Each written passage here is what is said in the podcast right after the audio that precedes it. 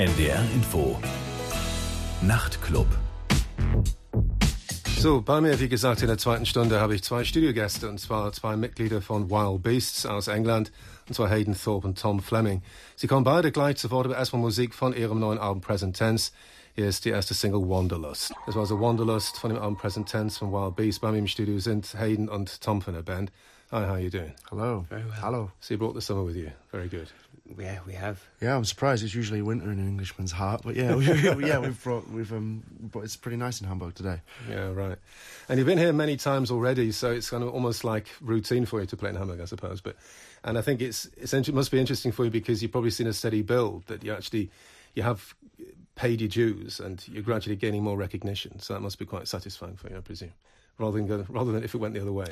Yeah, I mean, it's, it's, we're kind of following the old school model, I suppose, which is um, traipsing the earth, playing shows to people, and uh, you know, building up that way. I think it, you know, I think it's the the more modern model is to kind of have the explosive first album that, and then spend the rest of your career trying to kind of uphold that spectacular entry. But um, I think I don't think we'd have it any other way now, really. No, I, well, I think as as I mean, yeah, I know obviously the world has shrunk with all the electronic things we can do today, but I think um, there's nothing more powerful than actually going to stand in front of people and actually kind of putting your, quite literally putting your money where your, your mouth where your money is. You know what I mean? Yeah, schön.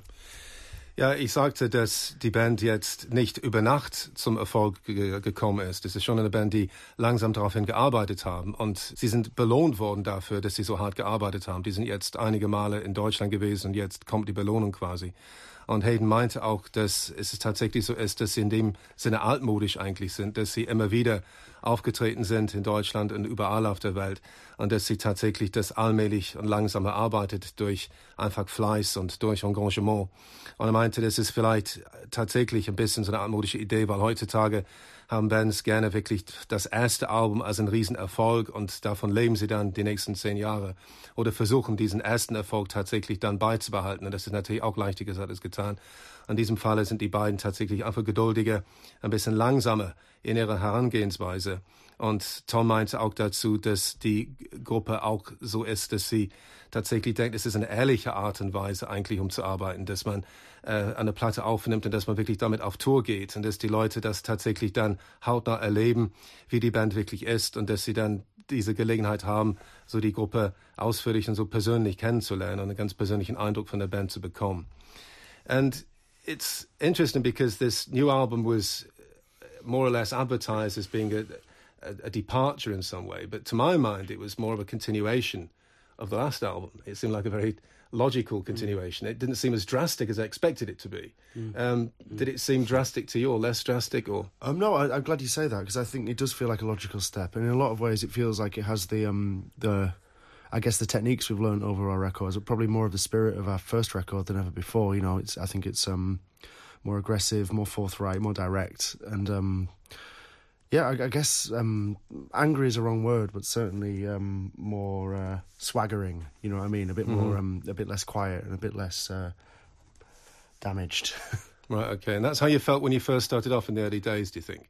And you kind of recaptured that spirit a little bit. Do you think now? Yeah, I think it, I think it is a reimagination and a rediscovery of those initial reasons for being in a band in the first place. Because you know, as a, a young adult, you have to kind of justify your reasons for um, spending most of your time in a cellar with four other guys, kind of slogging it out, and then It leaves a big gap in your CV, doesn't it? it does, and you become kind of you very quickly become over specialized and maladjusted to, with anything else. Um, so um, you know, I think in some ways it absolutely is our DNA, uh, but um, I suppose on a in an industry that is obsessed with newness and the the new profits, um, I think it probably is a, a better marketing ploy to to kind of propose it as being the new Wild Beasts, you know, Mark Two. Right. Okay. To make it clear that you're not just resting on your laurels, that you're actually being Exactly, I, I do. think- pioneering. Well, in our own little worlds, I think we've broken a lot of the rules we started out saying we'd never break. Um, but there's something quite thrilling and adventurous about that, and it felt that that was a more vital way of working than kind of staying within our comfort zone. Yeah. Also Tom sagte, dass dieses Album tatsächlich eine logische Entwicklung ist. Es ist nicht so ein dramatischer Abschied von der Vergangenheit eigentlich. Und als dieses Album erschienen ist, dann wurde es angekündigt als eine radikale Veränderung. Und für mich war es eigentlich nur eine natürliche Entwicklung. Und das hat Tom im Prinzip bestätigt. Er meinte, dass, äh, dass es eigentlich nicht wirklich radikal war für sie äh, in dem Sinne, was die Entwicklung betrifft. Aber einfach trotzdem, ja, sie fühlen sich sehr wohl dabei. Sie meinen, das Album ist tatsächlich aggressiver und direkt einfach, es hat eine gewisse Unmittelbarkeit und ist irgendwie so frei und äh, so komplex frei und, und irgendwie auch ganz belebend. Der Sinn der Sache war eigentlich, sich selbst neu zu erfinden, einerseits, aber andererseits denken sie, dass es eine Verbundenheit gibt zwischen diesem Album und ihrem Debütalbum. Äh, dass irgendwas von dem Geist von früher auch wieder da ist. Also einfach so diese erste, diese erste Vorstellungskraft, die sie hatten, diese erste Motivation haben sie wiedergefunden. Und äh, Sie meinen, es ist natürlich auch wichtig, dass es mir wieder deutlich wird für einen selbst, also warum man tatsächlich jahrelang in einem Keller zusammen übt und äh, warum man im Prinzip ein vollkommen merkwürdiges Leben führt im Vergleich zu anderen Menschen. Es muss tatsächlich eine Rechtfertigung dafür geben. Und äh, die Musik muss dementsprechend qualitativ gut sein, um überhaupt diese merkwürdige Art und Weise zu leben zu rechtfertigen. Und sie meinen, dass sie tatsächlich dann viele Regeln gebrochen haben, die sie am Anfang hatten. Also sie machen jetzt Musik, die sie am Anfang ihrer Karriere für unvorstellbar gehalten hätten. Und es ist auch wichtig, dass man sich weiterentwickelt. So, what would you like to hear next from the album then, from Present Tense? I've already heard Wanderlust. So. You can be as obscure as you like. You know, it doesn't have to be a, the next single. Like I think A Dog's Life is a good aesthetic signpost mm-hmm. for kind of. It maybe shows the mechanics of how we put the album together. Okay. Uh, mechanics as in and this, I mean, do you think it's very representative in that sense? You think? Uh, in some ways, yeah. I think it's kind of um, that song is kind of bolted together from bits. You know, what I mean, I think that's definitely how we wanted to approach the album aesthetically. Like, um, rather than try and tell one story in one voice, it's from it's sort of stuff from all over the place. So I right. think um, musically as well, that song is um, is kind of representative of that. Okay. So wenn jetzt A Dog's Life von dem neuen Album Present Tense von Wild Beasts und Sie meinen, dass das Stück gewissermaßen repräsentativ ist für das gesamte Album, Also weil es war so, dass sie sehr viele unterschiedliche Anregungen hatten für das Album. Und es ist auf diese Weise ziemlich unkonventionell entstanden. Also bestimmte einfach so Bruchteile haben sie zusammengebastelt, bis äh, irgendwas Sinnvolles dabei rausgekommen ist. Also das war schon also ganz beabsichtigt, dass sie auf ziemlich so experimentelle Art und Weise das Album zusammengebastelt haben. Und dieses Stück repräsentiert eigentlich so im Grunde genommen das Feeling des ganzen Albums. Hier ist A Dog's Life und Wild Beast von dem Album Present Tense. Das war A Dog's Life von dem Album Present Tense von Wild Beast. Bei mir im Studio sind Hayden und Tom von der Band. Of course, it's been well documented that you didn't come from a place like London or Manchester or Liverpool, but you came from an obscure place mm. up in the north that most people never even heard of, unless mm. they happen to be hikers. Mm-hmm. Uh, the Lake District, Kendal, and it's a place which is well known for, for mint cake, isn't it? But mm. not so much for rock music, and yeah. and also for um, yeah, just being like a very pretty place, of course. Mm. I mean, have you left that behind you now? Do you think? I mean, did it must have had an impact on? It must have. When I think back to the first album, it probably documented more or less you kind of growing up mm. there. Mm. Do you think you've left that behind you now? Does that still leave an imprint on you, even now? Do you think? I think. I mean, we have obviously we're not the same angry kids from the countryside anymore, but you never quite forget, you know. And I think also it's important that you don't forget. I mean, you know, we've we've lived in London about four or five years now, and you know, we have all the advantages and disadvantages of a big city. But really, when it comes down to it, you know, you never quite lose. It's it, well, it's very kind of important as artists that we keep our sixteen-year-old self in mind, and like that we're still talking to those people because. um I think we felt like when we were starting out, we had a story to tell that wasn't being told. You know, I think it's um, important that we continue to do that because um, I don't think it's got any more likely you know that people are doing that. Mm-hmm, okay. And do you feel exactly the same way in that respect? Would you? Yeah, absolutely. I think it's.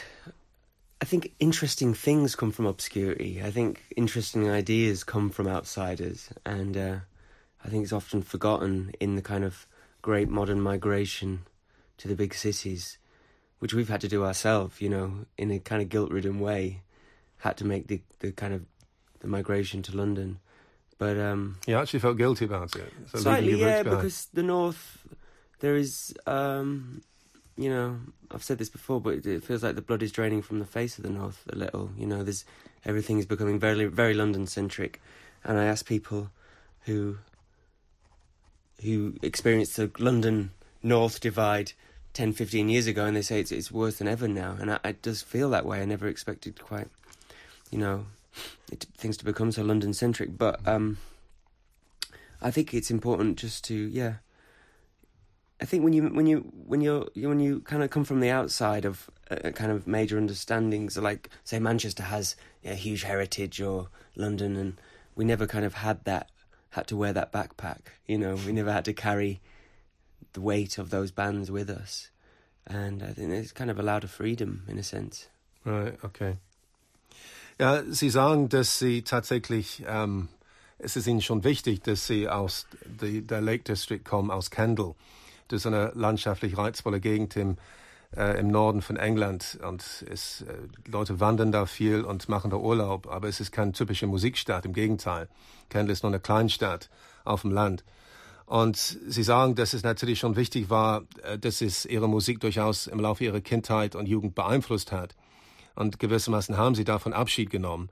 Äh, Sie sind natürlich nicht mehr so die zornigen jungen Männer, die dort aufwachsen mussten, sondern im Kaff.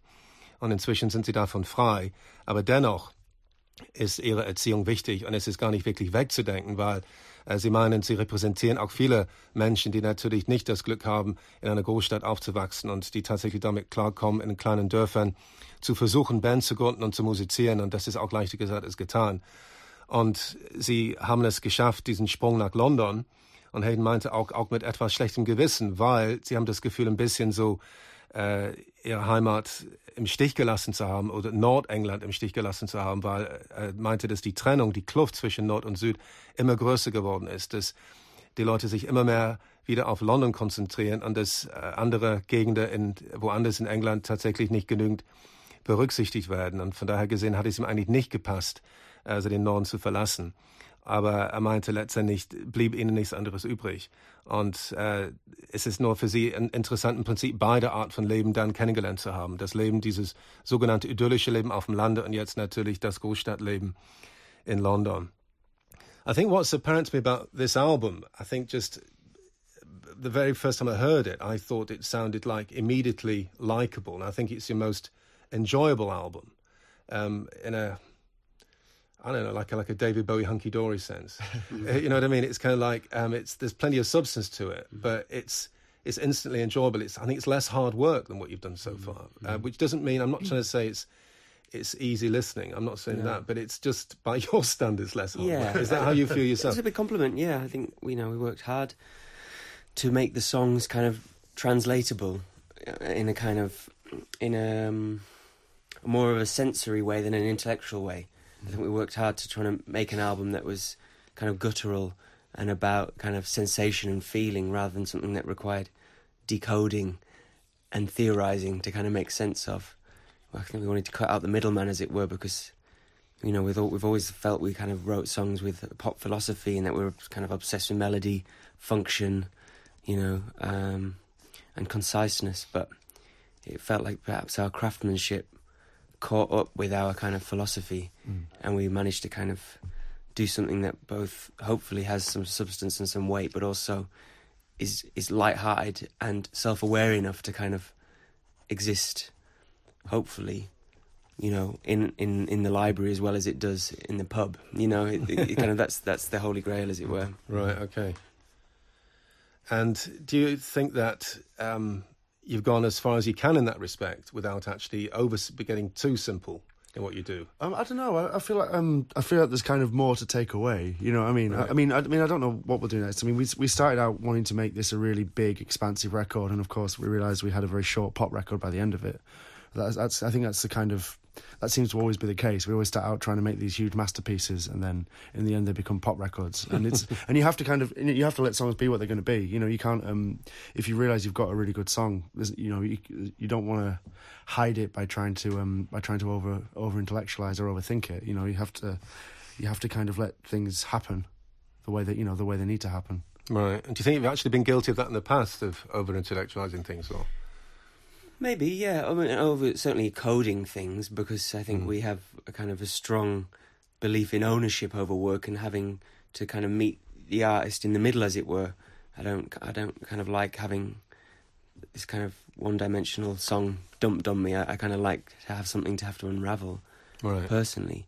But um, what we I think what we also really realised was to capture some of these songs and do them justice actually required a huge amount of groundwork and legwork, and we I don't think we'd ever kind of put that time in before.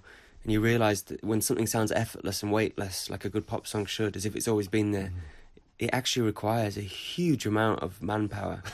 and there is a point where it sounds like hard work, but then there's just this slight, I don't know, epiphany happens if it's going to work, and then all of a sudden it, it just kind of takes flight. But there's a very crucial moment of judging when it sounds like hard work and when it just sounds like it's always been. Right. Okay. It's a kind of a superstitious way of working, but superstitious. Yeah, yeah, yeah. But you ha- that's what you're working in. You're working yeah. in promises and kind of you know strange beliefs. It's not really. A, it's not a, a game that's won by numbers. Right. Okay. Hmm. but by self belief and, and faith and. I suppose, yeah. yeah. You have to have an yeah. enormous amount of both, um, well, um, vanity and self doubt as a musician. You know what I mean? You have to kind of always be, always believe you're the best, and always fear you're not, and maintain that as well. Yeah, over many years, not just as you say, just back off again after one album and say, well, that was it. Yeah, yeah, yeah. yeah. Okay. Äh, Sie sagen, dass dieses Album tatsächlich einfacher ist als das, was Sie bisher gemacht haben und dass es irgendwie genießbarer ist. Es ist tatsächlich nicht ganz so anstrengend. Und äh, Sie waren schon bemüht, dass es also nicht zu schwierig und nicht zu intellektuell wird.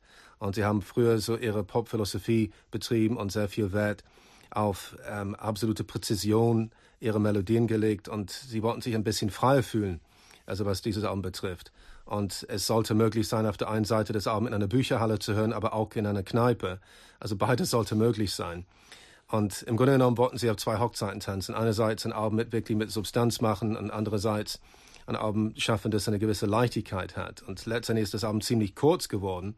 Äh, die wollten eigentlich so richtige epische Meisterwerke schreiben, aber letztendlich war es schließlich doch relativ kurze Popsongs.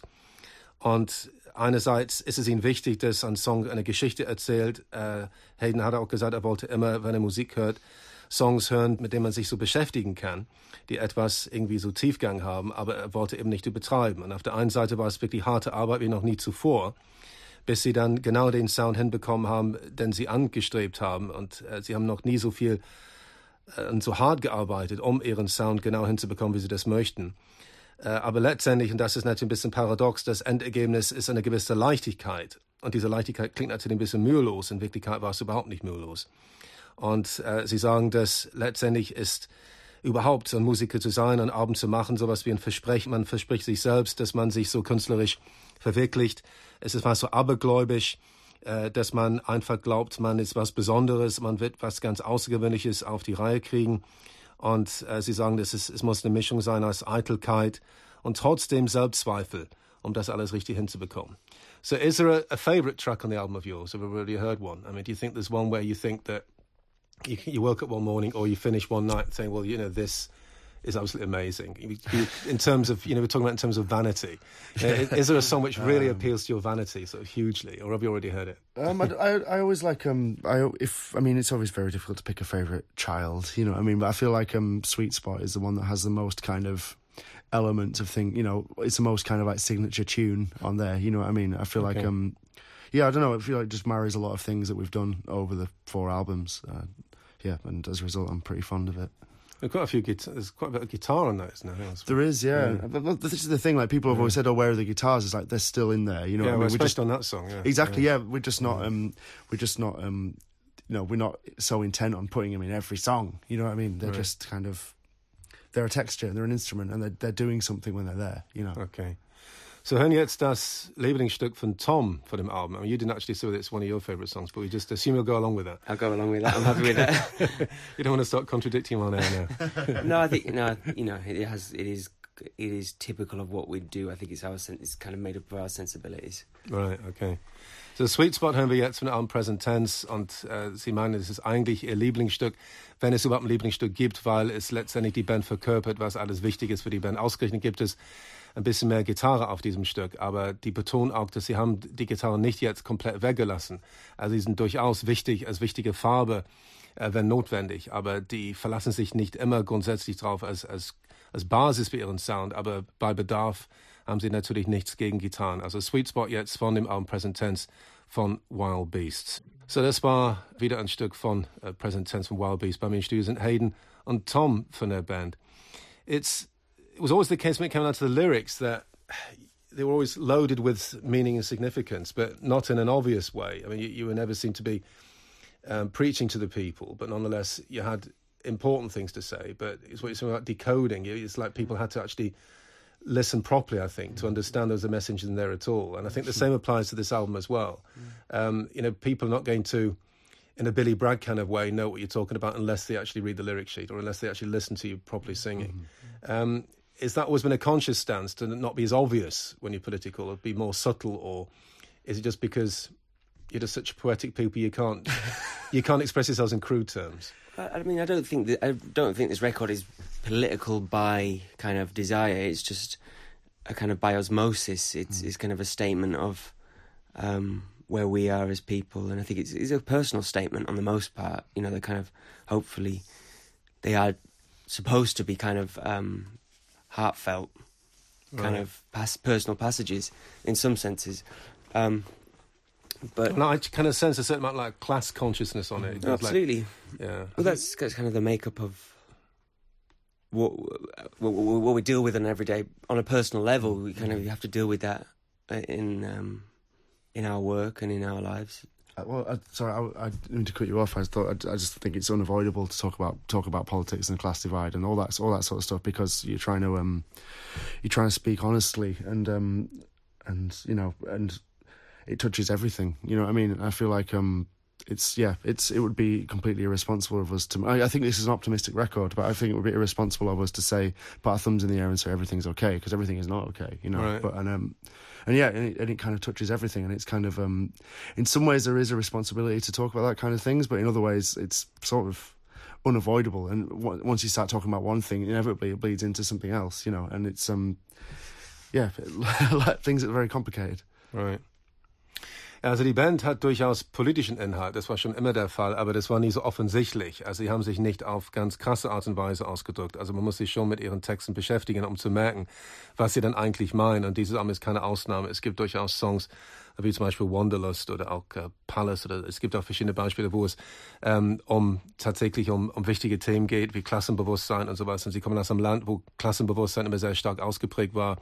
Oder die Kluft die wir vorhin angesprochen haben, diese Kluft zwischen Nord- und Südengland, also was das Thema Wohlstand betrifft. Und äh, Sie sind schon der Meinung, dass es eigentlich letztendlich äh, verlogen wäre oder einfach nicht angemessen wäre, wenn man es gar nicht verarbeiten würde in Songs, weil es einfach ihrer Wirklichkeit entspricht. Und das ist das Leben, mit dem sie sich jeden Tag auseinandersetzen.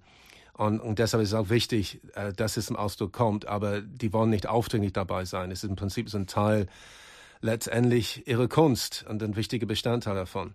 And when it came down to kind of to love songs that you've written over the years, I think they're also not kind of very conventional. They seem to be um, more poetically inclined or, or, less obvious. I mean, sometimes they've been concentrating more on on sex rather than love or whatever. I mean, that's the impression you get sometimes. And um, is that again an, an attempt to avoid cliches, or is it just the just the, the, the makeup you have or whatever it is. I think I think obviously avoiding cliches is really important. I think, and especially since um, so much, so many lines have been wasted on like so-called romantic love. You know what I mean? With when like empty words. You know what I mean? I, I, but I think there there are some real love songs on the new record, right? Yeah, I mean, I think we, I don't, I think they are genuine love songs, but they may be just not in the um, more kind of typical um, makeup. I think we kind of pick at that fine line between carnal urges and kind of uh, learned behaviors. There's something kind of quite fascinating about that little space in our psychology that can't quite cope with what we want to do and what we actually should do. And um, it kind of encompasses ideas of love and lust, and you know, not all, not all loves are well intentioned, and not all lusts are as kind of wrong as maybe they made out to be. I think it's it's kind of a fascinating little area to occupy. And, you know, we, we both kind of have drawn to people like Henry Miller and Um, as a writer, you know, I think uh, D.H. Lawrence as well is a classic kind of writer who kind of raises questions about how we what we're supposed to how we're supposed to behave and how we really by the mechanics of our kind of mind and as as species kind of have to be right and uh, so they're kind of they're they're kind of awkward love songs they're absolute love songs but they're kind of a bit they're kind of maladjusted because right. um, I'm not sure if many people kind of quite fit the the California model of pop song right okay Ja, es gibt viele Liebeslieder. Äh, es hat viele Liebeslieder gegeben im Laufe der Jahre bei Wild Beasts. Aber nicht so richtig konventionell. Ich meinte auch so eher klischeefrei. Und das haben sie auch bestätigt. Es ist auch wichtig, sich gegen so Klischeevorstellungen zu wehren. Und es gibt genügend so langweilige Liebeslieder im Laufe der Geschichte, die einfach immer nur dasselbe erzählen. Und sie sagen, dass in ihrem Fall ist es eher so eine moralische Angelegenheit. Sie setzen sich mit der Moral von Liebe und von Sexualität auseinander. Also sie äh, stellen manchmal einfach so gewisse Instinkte in Frage, denken darüber nach, was für ein, ein Verhalten, moralisches Verhalten akzeptabel ist und was nicht und äh, inwiefern Lust tatsächlich dann ähm, ablehnenswert ist und inwiefern es tatsächlich dann was Positives sein kann und wie die Liebe nicht immer die besten Intentionen hat. Also sie setzen sich einfach damit auseinander mit diesen moralischen Fragen eigentlich, was das Thema Liebe betrifft. Und sie haben Lieblingsschriftsteller wie Henry Miller und D.H. Lawrence, die tatsächlich solche Fragen gerne aufgeworfen haben. Und letztendlich sind es schwerfällige und schwierige Liebeslieder, die sie schreiben, meinte Hayden. So, is there like a best example of you for a, an awkward love song of yours? Then it doesn't have to be a new; it can be an older song if you like. The most awkward love song you've ever written. We've got a few. Yeah, we've got, a few. We've got a few. What um, about from the Smother album, for example? Uh, maybe maybe Lion's Share is a good example of that. Lion's Share. Yeah. Okay. Right. I've been really, really awkwardly in love. yeah. Well, it's... Yeah. Okay. Yeah. Right. so, wir hören jetzt ein altes Stück von dem letzten von 2011 von dem Smother Album.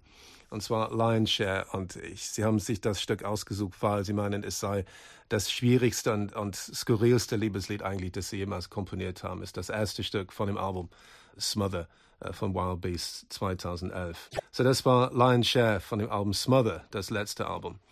And of course, the, the Smother album was an album which came at a time when it, it was kind of like you were gradually really getting proper recognition, weren't you? Mm.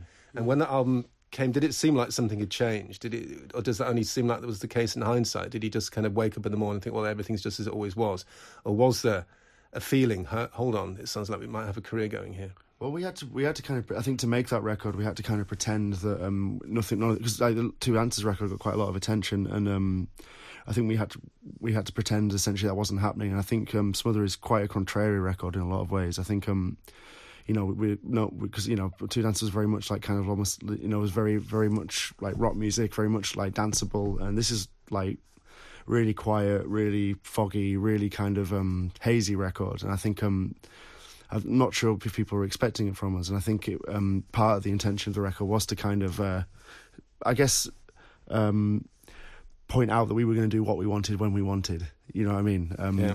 So, but no, I mean that that record. Surprisingly, like you know, we ended up doing the biggest shows of our I hate the word, but career.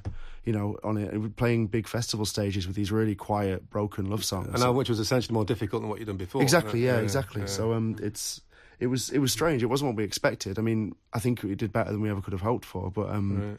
I think um, in terms of having a career, it's always always one step at a time. You know, the days of um, the days of bands sailing around on yachts have long gone. You know what I mean? So it's always kind of you're only ever as good as the next thing you put out. Right. So you're not going to turn into Fleetwood Mac then at any time. If we get the opportunity.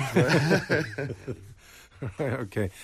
Ja, also dieses Album Smother, wir haben gerade ein Stück davon gehört, Lion's Share, war ein Album, das tatsächlich äh, ziemlich schwierig war eigentlich. Es war so ein verschwommenes Album, meinte Tom. Äh, es war überhaupt nicht leicht zugänglich, aber es war natürlich eine Ironie, dass es gerade ziemlich erfolgreich war. Es war so ein Zeichen, endlich dass die Band ziemlich bekannt geworden ist und sie haben sich damit ganz gut etabliert und haben auf größere Rockfestivals gespielt in dem Sommer obwohl die Musik auf dem Album eigentlich anstrengender war und also schwer zugänglich war im Vergleich zu den ersten beiden Platten.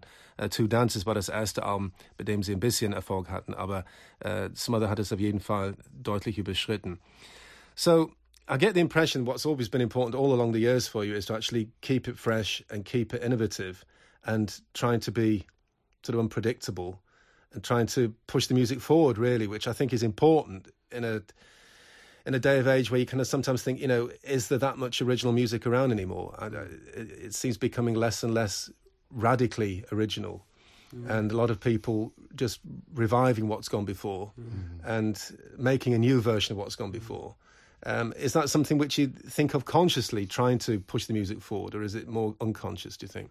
Uh, oh, I, well, I, think the gene pool is definitely shrinking mm-hmm. in the music industry. Mm-hmm. You know, um, you know, in an era where um, you know money is kind of on a historic level pretty tight. It, it's things like music that are always seen as an arts that are seen as the kind of luxury item, um, and it also means you know it, again, m- music is a, is a, is an industry built on a promise.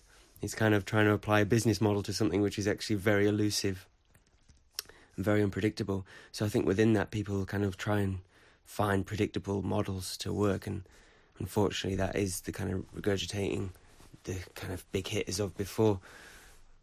Like try, trying to be original is kind of an impossibility. I think what we try and do is put things back together, absorb, absorb kind of music that moves us and that we love, and then kind of put it back together in a kind of crude way. But um, and, but our two parameters that we kind of I think work within and allow us kind of belief in what we do at least is I think an attempt at originality, which is putting things back together mm. in a unique way, and and and and an attempt at some heart, you know, having a bit of sincerity in there, hopefully. And if things exist within those parameters, then they kind of are going to be what they're going to be. Um, and you, you kind of you're kind of powerless beyond that to for, as to how they're going to be received or. Um, sure. Also Hayden sagt, dass es tatsächlich ähm, nicht möglich ist, wirklich richtig originell zu sein. Und man kann es natürlich versuchen. Und letztendlich, was sie tun, ist, dass sie Musik konsumieren, die sie einfach mögen und lieben. Und diese Einflüsse, die sie konsumiert haben, dass sie die wieder zusammenstellen und hoffentlich auf eine ziemlich originelle Art und Weise wenn auch, er meinte vielleicht auf primitive Art und Weise, aber die hoffen dann dadurch was Frisches zustande zu bekommen und irgendwas, das vielleicht doch eigenartig ist oder einzigartig ist. Und wenn sie das verbinden können mit Musik, die eine Aufrichtigkeit ausstrahlt, Musik, die etwas Herz hat, dann glauben sie, dass sie was Vernünftiges geschafft haben. Er, er sagt auch, dass es wirklich so ist, dass es immer weniger Musik gibt heutzutage, die wirklich originell ist und die besonders innovativ klingt. Er sagt, dass die Musikindustrie versucht einfach wie ein Geschäft zu funktionieren. Und deshalb gibt es durchaus Bands, die versuchen äh, tatsächlich so berechenbar zu sein und auf diese Weise berechenbaren Erfolg zu erzielen. Aber das könnte nie der Weg sein für diese Band. Die wollen unbedingt versuchen, was anderes zu machen. Also wenn es ihnen irgendwie gelingt, äh, das ist dann so ihr Ziel. Right, so what do you want to hear to finish off then? Uh, the Daughters is probably a good um, conclusive point. Uh, you, have the lead vocal on that one, didn't you? I do, yeah. yeah, for so, yeah. But yeah, I think that's um, I think we've talked about the politics and about um, about things, you know, about like things that are personal, um, kind of encompassing the whole world. And I think I guess that kind of tracks about that, you know, about um, fears for the future and distaste for the present. Right, okay. okay. So zum Schluss haben wir jetzt das Stück Daughters von Album Present Tense. Und Tom sagt auch, das ist tatsächlich ein ziemlich politisches Lied auf dem Album. Es geht um, also darum, wie man so sich Sorgen macht um die Zukunft und Angst vor der Zukunft hat und wie man die Gegenwart also sehr äh, anstrengend findet oder sogar geschmacklos findet, meinte, also wie man sehr unglücklich ist über die Zustände der jetzigen Zeit und die Furcht, dass es vielleicht noch schlimmer werden könnte. Also das ist so die Botschaft von diesem Lied, uh, Daughters, uh, von dem Album Present Tense von Wild Beast. Well, thanks very much for coming down to talk to me. I appreciated that. Thank you. Thank you. And I hope you have a good time tonight and hope you're going to be here many times again. Yeah. I'm sure you will. Right. Yeah. Okay. So, das war meine Studiogäste, Hayden Thorpe und Tom Fleming von der Band Wild Beasts. Und wir hören jetzt, wie gesagt, jetzt dort ist zum Schluss. Und das war der Nachtclub mit Paul Baskerville. Ich wünsche euch eine gute Nacht. NDR Info Nachrichten